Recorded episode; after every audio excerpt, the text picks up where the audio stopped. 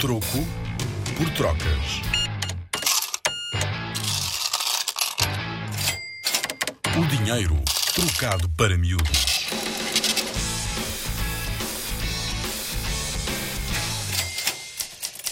Posso comprar um carro só com moedas de um euro? Serias uma lenda se conseguisses reunir milhares de moedas de um euro.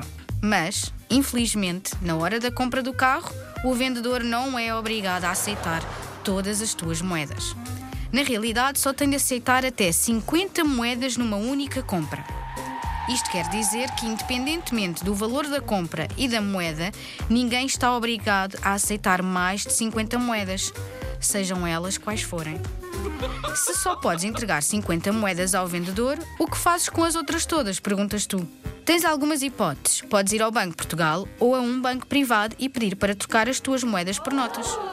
Ups! Só que as notas também têm um limite. Por exemplo, se quiseres comprar alguma coisa que custe 3 mil euros ou mais, não podes fazê-lo só com notas de 5 euros. A isto chama-se poder liberatório, que no caso das notas e das moedas é limitado. Mas, como sempre, há exceções à regra. Trocar dinheiro ou depositar dinheiro ao balcão de um banco não tem limite, o que quer dizer que são obrigados a receber qualquer quantidade de moedas ou notas num único pagamento. Ou seja, podes pagar qualquer valor, por mais alto que seja, até mesmo com moedas de um cêntimo. Com a Rádio Zig Zag e o Museu do Dinheiro, vem ouvir dinheiro como nunca o viste.